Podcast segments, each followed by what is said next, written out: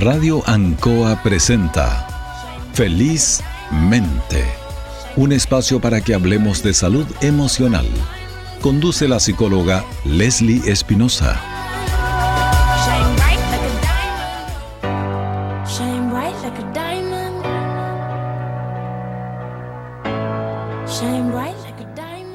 Muy buenas tardes a todos los auditores de Felizmente. Estamos ya en una etapa crítica del inicio de año porque ya no tenemos más excusas. Se apareció marzo y hay un comercial que hablaba de que se apareció marzo y era así como un poco eh, tortuoso, ¿no? Era como una especie de sátira, era como una burla. Cuando uno está como en plenas vacaciones, todavía ahí en, el lago nadando y de repente, pa, viene marzo y viene con un montón de responsabilidades. Justamente hoy día vamos a hablar acerca de eso, de de cómo apoyar a, los estudiantes, cómo podemos aceptar este, este ingreso de marzo, cómo podemos ser un poco más flexibles con las rutinas. Así que tenemos en el aire hoy día una cuña de una auditora que nos hace una pregunta relacionada con este tema. Así que vamos adelante con esa cuña, Guillermo. Hola Leslie, ¿cómo estás? Mira, mi nombre es Francisca em, y quiero comentarte que siempre escucho tu programa y me gusta mucho Siento que los temas que expones son ideales y te lo agradezco, de verdad. Muy bien en ese sentido. Mira, tengo tres hijas, una de 10 años, una de 12 años y una de 17 años. Y mm, básicamente como estamos empezando un año eh, distinto, ya que tenemos la antesala de dos años que los niños no fueron al colegio, eh, me gustaría consultarte cuáles tú crees que serían las fortalezas que tenemos que estar como padres ayudando a los niños, entregándoles herramientas en cuanto a qué mm, temáticas serían las más importantes, como para poder eh, entregarle a ellos seguridad eh, y también comprensión, porque seguramente va a ser un año muy diferente a los anteriores. Eso te lo agradecería, a ver si me puedes orientar un poco. Un abrazo grande y muchas gracias por todo. Bueno, agradezco esta pregunta y comentarios de, Francisca, a la cual le, agradezco esta gentileza de, contarnos, ¿cierto?, qué es lo que le preocupa y es algo que sin duda le afecta, le inquieta y le preocupa a muchos padres, madres, cuidadores, y no solamente ellos, sino que todos quienes tenemos contacto o vínculo con, con niños, con niñas, con jóvenes, que van a ingresar a, estudiar ahora. Y bueno, siempre tenemos especial atención a los más chicos, pero eso no quiere decir que no tengamos un cuidado y una atención con todos aquellos, porque realmente es un, es un, es un, cambio de, hábito que vamos a tener que retomar. O sea, siempre el, ingreso a clase ha sido un tema que hay que tomárselo con cuidado, ¿verdad? Y, y trabajarlo, porque es un poco resistido. Teníamos esta, esta imagen siempre de los niños que lloraban cuando entran a el primer día de clase, esto de despegarse, que puede ser como un poco difícil. Pero más allá de eso, que hoy día vamos a, a, desglosarlo en forma particular, marzo en general es este mes como lo, lo, dije en la introducción, este mes en donde se nos aparecen como así de pronto todas nuestras responsabilidades. ¿Ya? El, el, retorno al trabajo también, porque por las vacaciones, el retorno al colegio, hay responsabilidades económicas mayores que hay que asumir, como la misma compra de los uniformes, de los útiles, si no los has hecho antes, los útiles hay que hacerlo ahora, sí o sí, el permiso de circulación para el auto y este retorno a clases, que ya el retorno a clases es un tema que hay que revisar, eh, ahora se retorna después de dos años de una modalidad que fue online y que fue híbrida, ¿cierto? Ahora ya va a ir de forma presencial. Todos, todos los colegios van a ir al 100%. Y bueno, hemos visto en estos días, hoy día, ayer, ¿cierto? Antes de ayer, eh, muchas postales de niños en su primer día de clase, los papás que los van a acompañar, que los van a dejar, y, se sacan fotos y las podemos ver y que están todos muy, muy felices. ¿Ya? Pero es un hito, es un hecho que uno lo registra porque marca un, antes y un después, más aún cuando van a entrar a Pekinder o al Playgroup, que es como su primera experiencia. Y bueno, lo primero que quiero decir eh, en relación a este tema es, eh, es, recordar que nosotros como seres humanos necesitamos tiempo, el, cerebro necesita tiempo para acomodarse a los cambios. Venimos hace dos días de febrero, ¿ya? Hace dos días recién llegamos y aterrizamos en marzo. Y bueno, febrero siempre es un, bueno, es un mes más corto, ¿ya? Eh, y que es un mes bien testigo en realidad para nosotros. La mayoría de los chilenos sale de vacaciones en, este mes, ya que se ha elegido para eso la mayoría de los casos. Y también pasan como hartas festividades en, en, esta época, el Día del Amor, ¿cierto? Se casan muchas personas, hay fiestas, eh, estamos como en el modo relax, ¿ya? Del verano, porque aunque hay muchos adultos que sí están trabajando, eh, bueno, uno igual después del trabajo puede hacer alguna cosa, o sale a caminar a alguna parte, va a la piscina, va al río, etcétera.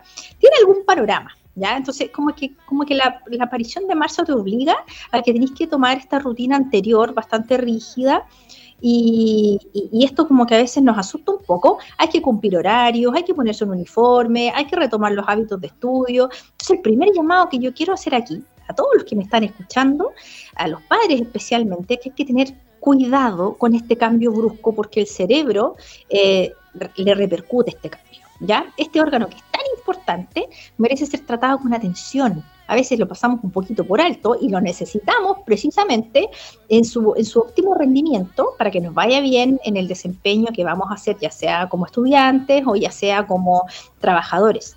Entonces, para poder retomar nuestra rutina de buena forma, hay que tener cuidado con, con, con el cerebro y es relevante que vayamos retomando nuestros nuevos hábitos eh, de poco, progresivamente.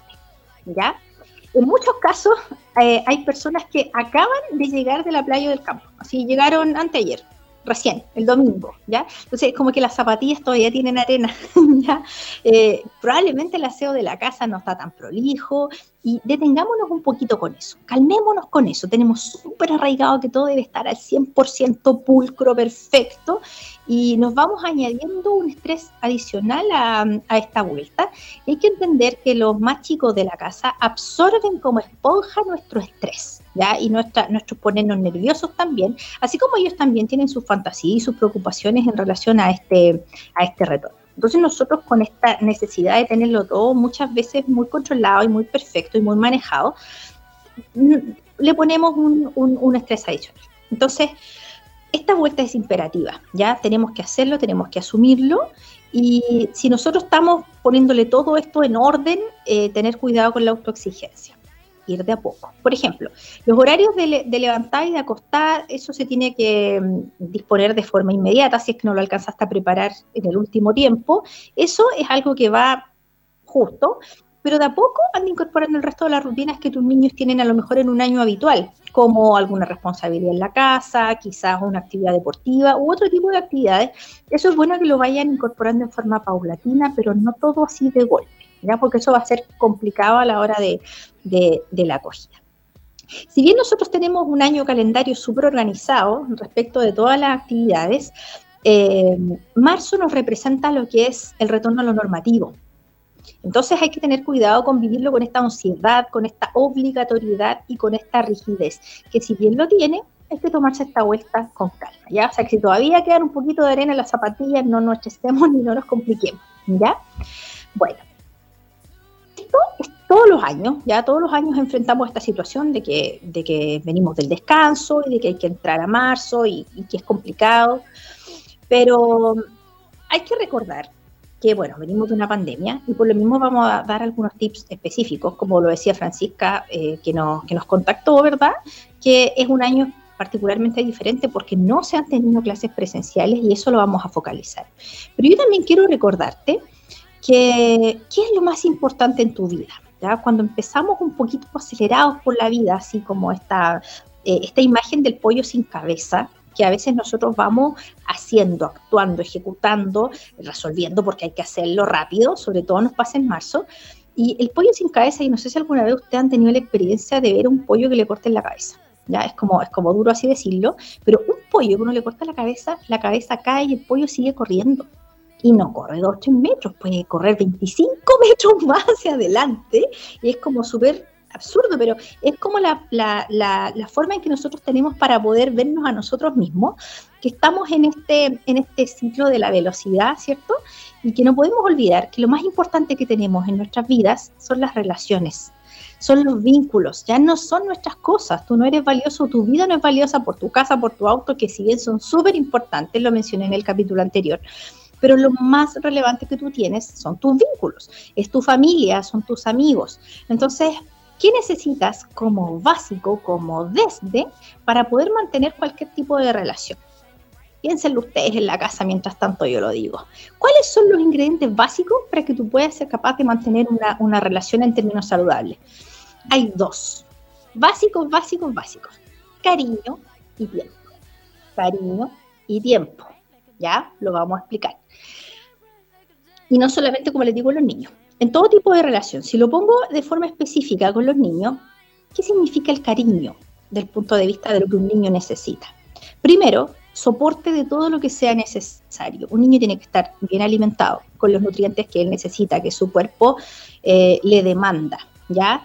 Eh, estar bien vestido, ¿cierto? Tener un lugar apropiado para dormir, una buena cama, un, lugar seguro, ¿cierto? Sus materiales para, para, el aprendizaje, cómo él se va a trasladar al centro educativo, si va a ir en un furgón, si lo vamos a ir a dejar, etcétera. Todo, todo este soporte es una forma de la que nosotros damos cariño, que a veces no lo consideramos en esa línea, pero sí es, ¿ya? Entonces, cuando un niño está carente de todo esto, va a tener distintas dificultades en esta línea. En otro sentido, está todo lo que nosotros conocemos como lo que es el cariño, el cariño físico, el abrazo, el apoyo, la caricia, el estar ahí, palabras de afirmación, jugar con él, ¿sí? O sea, decirle lo bien que lo hace, lo fantástico que, que se ha desenvuelto en X situación, que está aprendiendo, reconocer, eh, con palabras de afirmación permanentemente lo que él hace, cómo lo ha hecho, ¿ya? Y el tiempo, cariño, tiempo, una presencia de calidad, ¿ya? Nosotros generalmente ocupamos esta excusa del tiempo en nuestra vida para todo, no, es que, mira, incorpora este nuevo hábito a tu vida, no, es que no tengo tiempo, ¿ya? No, no puedo, no, no lo puedo hacer. Pero en realidad si nosotros somos súper estrictos en revisar nuestras propias prácticas de vida, em, harto tiempo malgastamos en ver televisión, ¿ya? Hay unos estudios en España que decían que más o menos por persona eh, veían cuatro horas de televisión diarias. O sea, eso es demasiado tiempo, ¿ya? Y, nos estamos quejando de que, de que no tenemos tiempo. Entonces hay tiempo que se nos va de repente por entre medio de las manos y nuestros hijos, nuestros niños, nuestros adolescentes, jóvenes, necesitan tiempo dedicado a conversación, a salir con ellos, a desarrollar actividades en común, la lectura, por ejemplo, es tan importante de generar este hábito de los niños que son pequeños, leer con ellos. Por ahí andan los papás de repente buscando, ¿cierto?, algún libro de cuento corto, así como de media plana, ojalá pasen la cortita. Ya, leí con él, pero un cortito. Entonces, no. Ya, pensemos bien con la cabeza, con harto racionalidad y démonos cuenta realmente qué es lo que estamos dando cuánto tiempo de calidad estamos brindando. O sea, ¿qué más da un cuento largo si él quiere leer? ¿Qué mejor? O sea, le estamos entregando algo súper valioso que le va a acompañar el resto de su vida, un hábito de la lectura. ¿Ya? Entonces, al igual que las plantas, porque las plantas necesitan en el símil agua y sol, básicamente, no todas, porque hay algunas que necesitan menos, ¿cierto? De, los dos ingredientes, pero si una planta nosotros no la regamos, planta que no se riega, planta que muere, Así de simple. Y en las relaciones es lo mismo. Si tú no das tiempo de calidad, si no entregas cariño manifestado en estas formas como yo lo digo, esa relación muere. Y es lo más valioso que tenemos. Así que es algo que no podemos olvidar de dónde están puestos nuestros tesoros, porque ahí sí que está el corazón, ¿ya? No, no está en estas otras cosas que, que hemos mencionado, que si bien son útiles e importantes, no nos hacen la vida y donde tenemos que realmente dedicar tiempo, ¿sí? Entonces, bueno, me quiero focalizar en, claves específicas, cómo podemos apoyar a, los niños en, el retorno a clases. Y mm, es relevante comprender que el apoyo de los adultos es crucial la contención de cualquier adulto que acompañe a ese niño va a ser importante en algún momento.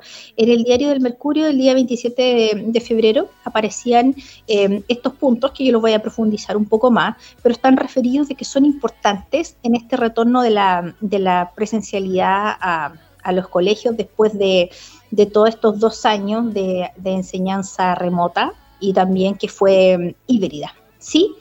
Bueno, cuando un niño va a ingresar al colegio, los padres, por una parte, tienen alta expectativa del desempeño de los hijos, que les vaya bien, eh, que sean exitosos, que puedan aprender sin problemas. Y a los niños por su parte, pueden estar súper contentos e, ilusionados, dependiendo de cómo nosotros también lo hayamos motivado en la materia.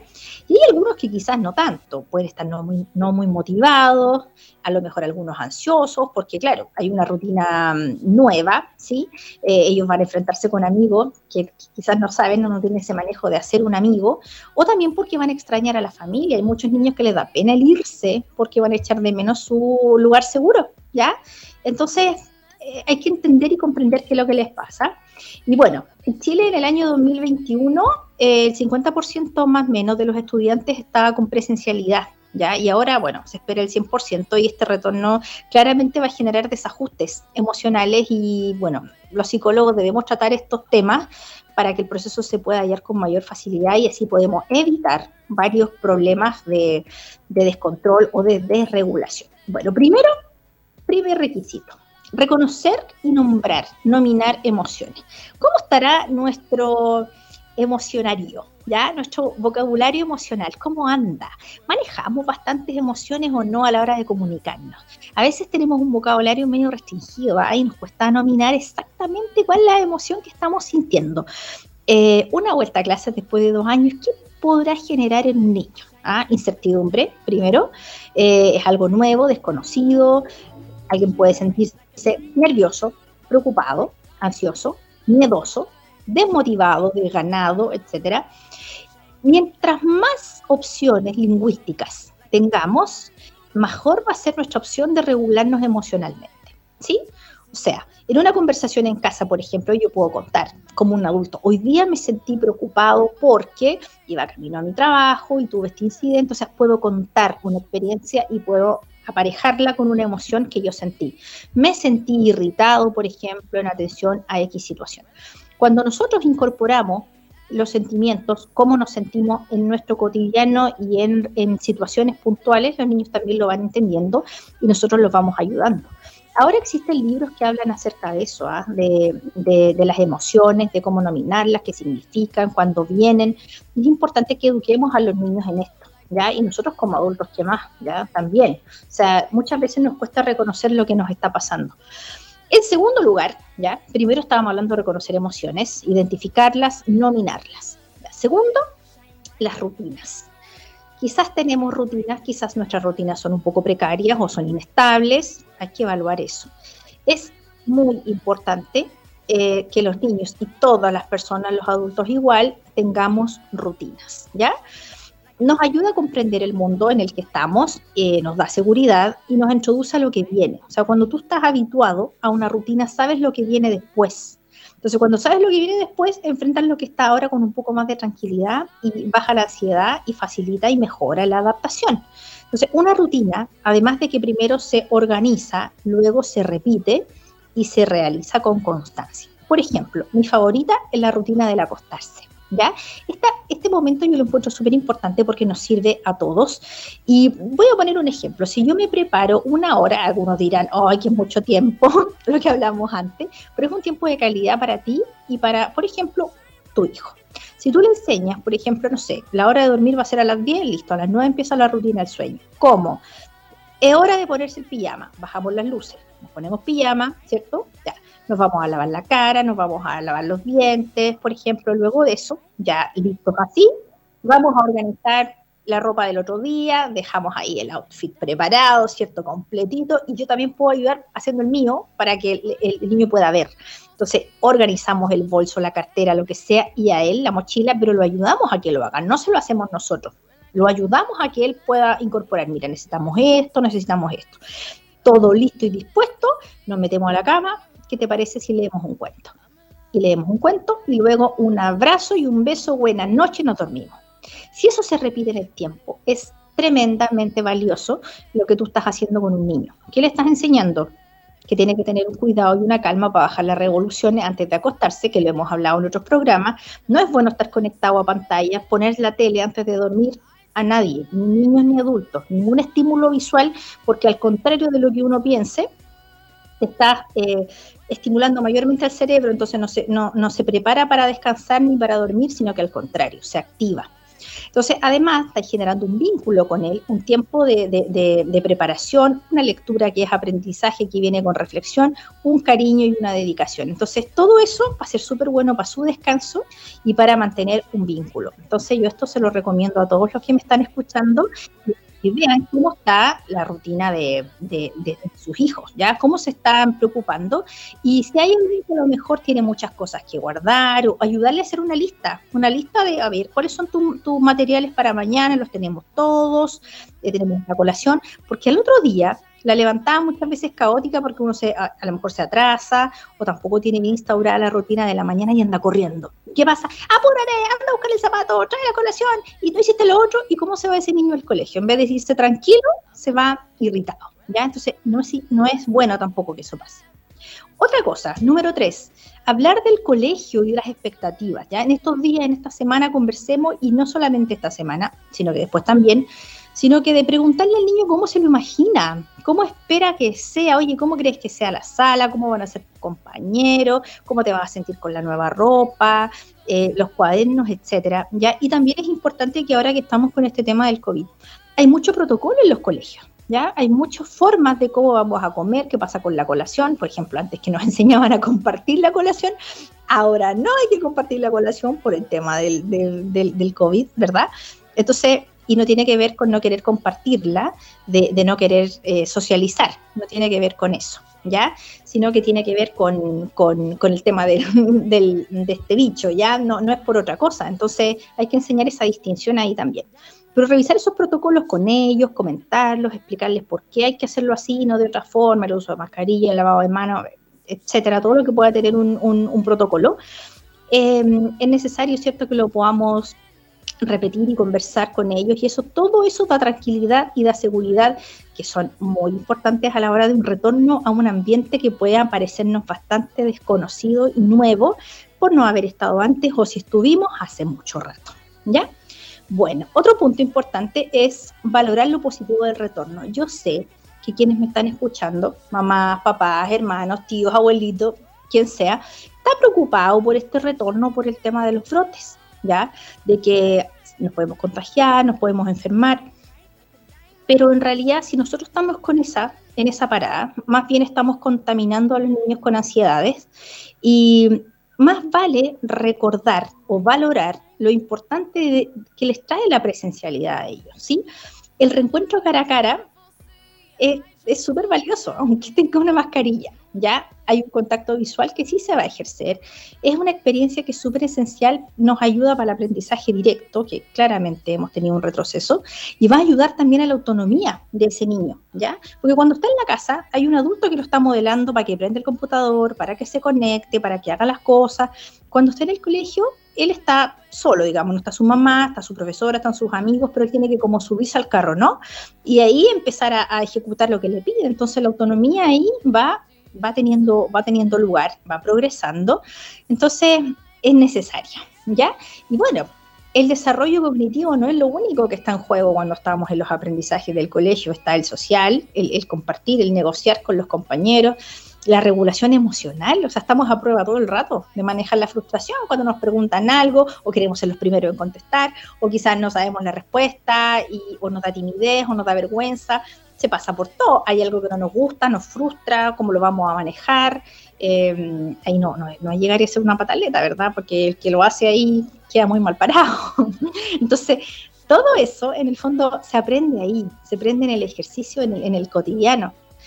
Aprenden a jugar, a inventar juegos con la creatividad, ¿cierto? De, lo que podemos hacer, distraerse, liberarse inventar actividades con los amigos, etcétera. Ya, o sea, tiene un tremendo potencial el retorno, aún, aún con, el, con el peligro que tenemos, pero por eso están los protocolos, que es lo que dije en el punto anterior, que hay que revisar, estudiar y, dar cumplimiento, y concentrarnos en esto de, la, de la valoración de lo positivo de esta vuelta. ¿ya? Y como punto número 5, ¿ya? Es eh, una rutina de conversación acerca de las experiencias vividas en el colegio, ¿ya? Eh, me pasa mucho cuando trabajo con adolescentes y con niños que la típica pregunta es, ¿cómo te fue cuando tú le preguntas a un hijo cuando vuelve del colegio? Terminó su jornada laboral del, día y le vamos a preguntar, y también nos pasa a los adultos, ¿cómo te fue? La típica pregunta. ¿Y cuál es la típica respuesta? Bien. Y después, silencio, cri, cri, lo grillo, y uno se queda como ya ahí algo más, porque esa respuesta puede ser todos los días la misma. ¿Cómo te fue? Bien, listo, se acabó la conversación. ¿Ya? Entonces, no, hubo mucho valor ahí. Entonces ahí hay que volverse eh, capo, inteligente, aguja, en hacer preguntas, ¿ya? En hacer preguntas y indagar acerca de, cosas que, pueden dar una, una, apertura de información y no eso que cómo te fue, bien o mal. Entonces empieza a preguntar, ¿Hiciste algún juego? ¿De qué se trató tu juego? ¿Cómo te sentiste? ¿Acerca de algún temor? ¿Acerca de alguna expectativa? Y, ser bastante más maestros para lograr una pregunta un poco mayor. También uno puede eh, incluir a lo mejor los sentidos. ¿Qué viste? ¿Qué escuchaste? ¿Qué, no sé, ¿qué almorzaste? ¿Qué olor había? O sea, interroga con otro tipo de parámetros, ¿ya? Con un poco más de creatividad para tener respuestas que te puedan dar más luces de lo que realmente a la persona le está pasando. Entonces, cuando uno tiene un poco de, ansiedad, ¿verdad? De, preocupación, de angustia si uno es un niño, tener conversaciones con un adulto de todas maneras calma y un adulto que pregunta, un adulto que interroga, pero que tampoco juzga. ¿Ya? Si él te cuenta, oye, hicimos tal cosa, decirle, no, ¿por qué hiciste eso? Eso está mal. Con esa atención, primero indagar, oye, ¿qué pasó? ¿Y en qué contexto fue? ¿Y qué dijo la profesora? O, y si hay algo que corregir, está bien, se corrige, pero uno no genera alarma y tampoco eh, no da crédito. Si el niño te dice que lo pasó mal porque tuvo un roce con un compañero, ojo ahí, ya hay que escucharlo. Vamos a hablar en otro capítulo del, tema del bullying y vamos a profundizarlo porque eso amerita eh, mayor conversación. Pero por el momento hay que estar atentos, escucha activa, ¿ya? Escucha, conversa con intención y observa lo que hay en esa gestualidad de ese niño que conversa, ya qué es lo que dice, qué pasó con sus ojitos cuando te está contando algo que a lo mejor realmente le, provocó un malestar o, lo pasó mal por algo que le dijo la profesora, quizás no supo responder, entonces a lo mejor eso le genera una ansiedad y tú como papá por supuesto que lo vas a acompañar y lo vas a ayudar, entonces lo vas a regular de afuera, ¿sí? los niños van aprendiendo progresivamente en su vida a regular sus emociones y eso un adulto contenedor lo va a ayudar a esa modelación. Y esa es una de las tremendas tareas de los adultos y el llamado em, del programa de hoy es justamente ese. Así que a la Francisca un saludo, que fue la que nos preguntó hoy día acerca de esto. Aquí están todos los apoyos que yo te puedo recomendar. Eh, va a ser distinto, obviamente, dependiendo de la edad de tus hijas, pero acoger siempre esto, observar y tener conversaciones con sentido y acompañar estos procesos sin, sin juicio. Así que yo los dejo invitados para el, para el próximo programa de, Felizmente. Tendremos, tendremos otro, otro tema que, sea de interés para ustedes respecto de, de, lo que son nuestras emociones. Y así que los dejo desde ya invitados para las dos y media del próximo miércoles. Y para terminar este programa vamos a escuchar una canción. Hoy día nos vamos con Nano Stern y una hermosa canción infantil, que es el Carnavalito del Cien Pies en una muy linda versión. Un abrazo para todos, nos vemos. Chao, chao.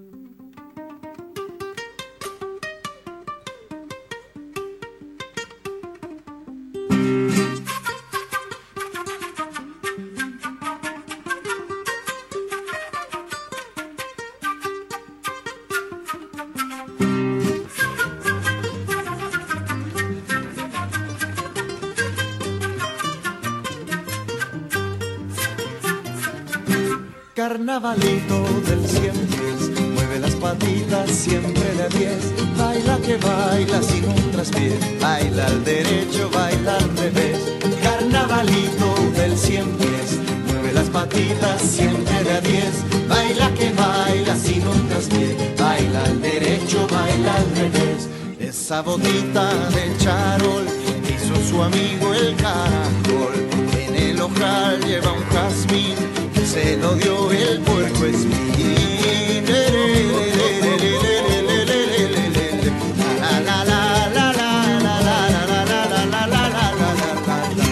Carnavalito del cien pies, mueve las patitas siempre de diez, baila que baila sin un traspié, baila al derecho, baila al revés. Carnavalito del cien pies, mueve las patitas siempre de diez, baila que baila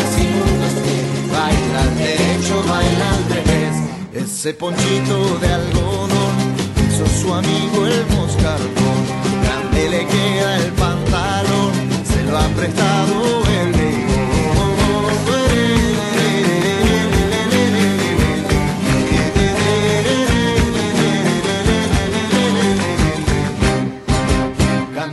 el cien pies, moviendo las patitas, siempre juntitas da diez va caminando y va bailando, va al derecho y al revés.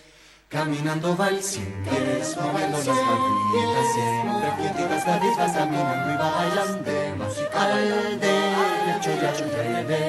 Carnavalito del cien pies, mueve las patitas, siempre da diez, baila que baila sin un respiro, baila al derecho, baila al revés. Su chaquetita de país se la ha traído la perdiz, esa corbata que encargó al ruiseñor se le perdió.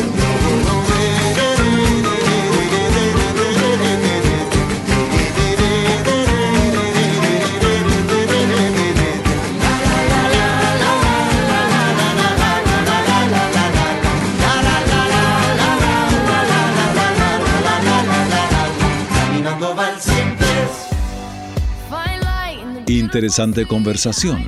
Los esperamos el próximo miércoles a esta misma hora, porque su bienestar emocional es lo más importante.